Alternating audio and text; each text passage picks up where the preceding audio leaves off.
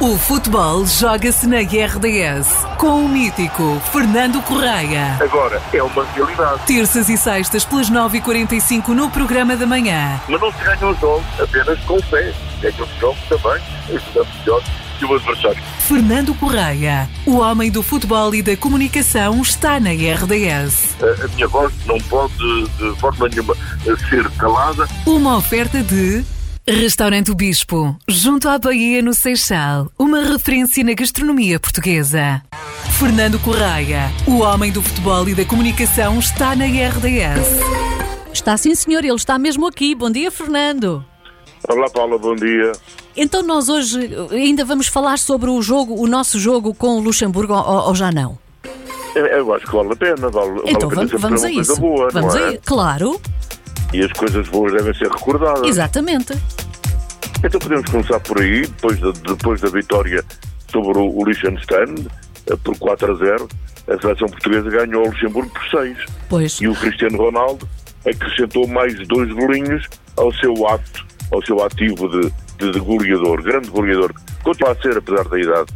Portugal, eh, como se sabe, e para quem viu, claro, fez uma excelente primeira parte, na segunda limitou-se a gerir o resultado, o que é normal, e agora falta dizer, Paula, que esta fase de qualificação para o Campeonato da Europa prossegue no dia 17 de junho, com o Portugal-Bósnia, a disputar no Estádio da Luz. E aí sim, já vamos ter um teste muito importante para a seleção portuguesa, porque a Bósnia não se compara nem ao Luxemburgo, Pois. nem ao Liechtenstein.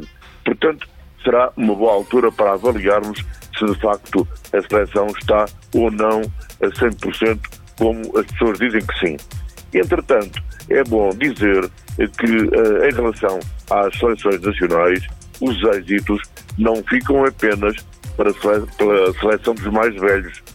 Que Quer dizer que a Seleção Nacional de Sub-19 venceu a Chequia por 3-0 e apurou-se para a fase final do Campeonato da Europa que decorre em Malta de 3 a 16 de julho. E a Seleção de Sub-17 joga hoje em Viseu com a República Checa e basta-lhe um empate para garantir a presença na fase final do Europeu que se realiza na Hungria de 17 de maio a 2 de junho. Outra, outra história importante e acho que relevante tem a ver com o jogo entre o Benfica e o Sporting, equipas femininas, para o Campeonato Nacional. Eh, mais do que o resultado, é, é evidente que para os Sportinguistas interessa dizer que o Sporting ganhou no Estádio da Luz por 1-0, mas eu acho que, eh, mais do que o resultado, o importante é que este jogo eh, feminino teve um recorde de assistência. Estádio da Luz com 27 mil espectadores. Eu acho que esta é de facto uma excelente notícia e é preciso, uma vez por todas, dizer que vale a pena eh, o futebol feminino ser disputado nos grandes palcos e vale a pena que as pessoas assistam aos jogos, porque há de facto jogos de grande categoria. Entretanto, a equipa do Amora tinha ganho ao Famalicão, perdeu um 0, perdeu com o Marítimo agora por 3-0, tinha ganho por 1 a 0. Dizem alguns jornais diários que os jogadores que representaram o Rio Ave, Belenenses, Boa Vista, Marítimo e Vitória de Setúbal têm as suas contas bancárias a serem investigadas pela Polícia Judiciária devido a alegados subornos do Benfica para perderem os jogos em que participaram. O processo decorre no TCIAP do Porto.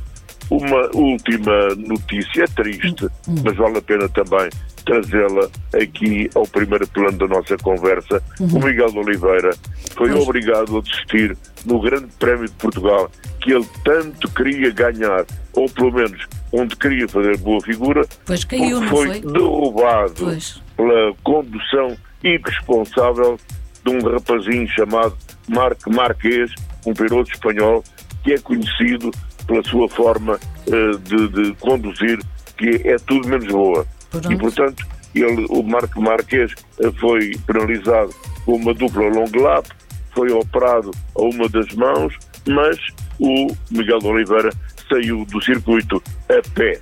É uma pena porque o desporto sem uh, educação, sem fair play, não é desporto. Pois. E Paula, voltamos na sexta-feira.